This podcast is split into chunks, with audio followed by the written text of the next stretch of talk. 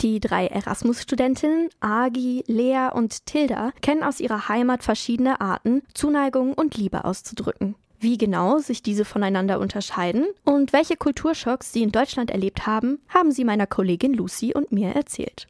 Tilda kommt aus Schweden und hat bisher in Uppsala studiert. Sie sagt, dass in Schweden viel gelächelt wird, um damit Zuneigung auszudrücken. Umarmungen sind aber auch nicht unüblich. So we show affection basically with a lot of like I would say hugs and smiles and maybe a touch on the arm and stuff like that. Spannenderweise hat sie erwähnt, dass man sich im Familienkreis eher selten umarmt, weil man da schon weiß, wie viel man sich bedeutet. So the hugs are more for the new persons in your life and the, the friends you're close to, but maybe not as close to as your own family, I would say.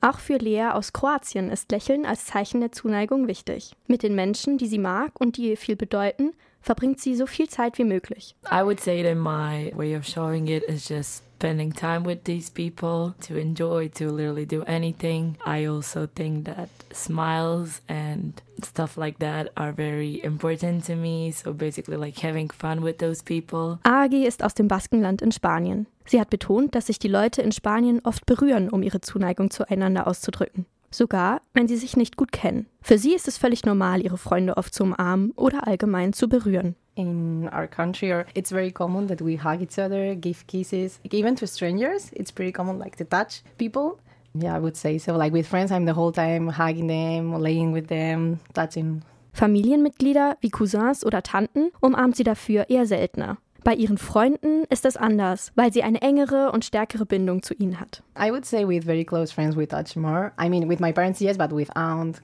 cousins or so it's not that common but with friends it's like the strongest um, how you say it, like the bond Agi begrüßt Familienmitglieder mit einer Umarmung.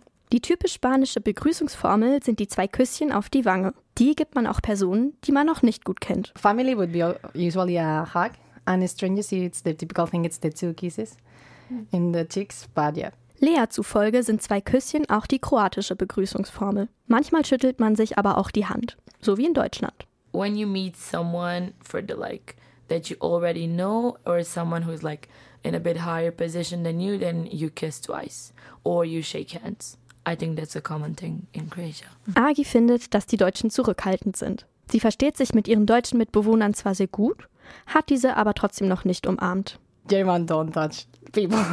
I would say they are more like zurückhaltend. I live with other four people.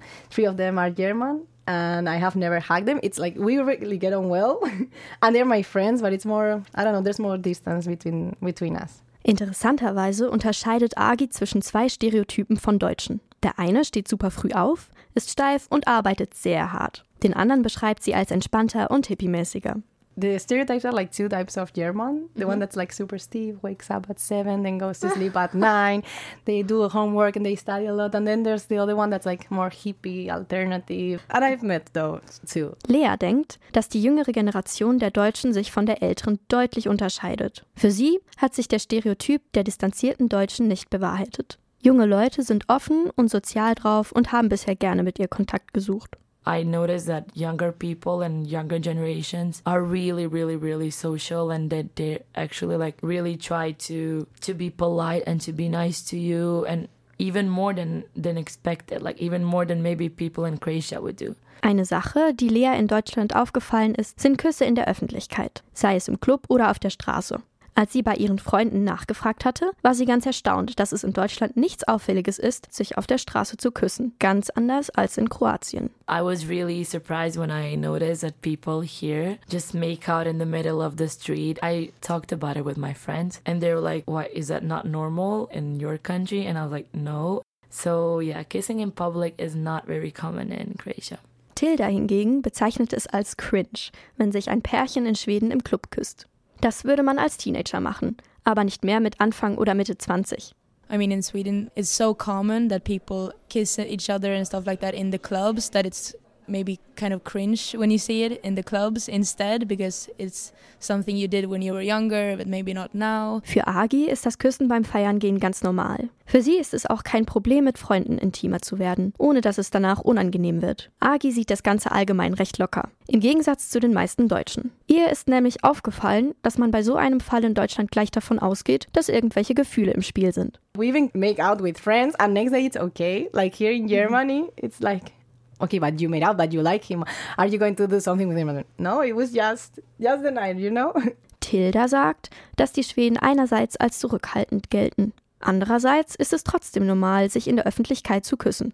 Es käme eben immer auf den Kontext und die Umgebung an, wie sich die Menschen ihre Zuneigung zeigen. You see the difference between the norm that Swedish people are shy, but also that, okay, but we're not shy in the clubs kissing everybody else, you know. It's always like what the context is and the surrounding. Die Interviews mit den drei Erasmus-Studentinnen haben also interessante Erkenntnisse geliefert, was Gemeinsamkeiten und Unterschiede bei den verschiedenen Love Languages angeht. Einige Klischees konnten bestätigt werden, andere treffen tatsächlich nicht zu. Ich finde, Tilda hat es schon treffend formuliert. Es kommt eben auch immer auf den Kontext und die Umgebung an, wenn es um Zeichen der Zuneigung geht.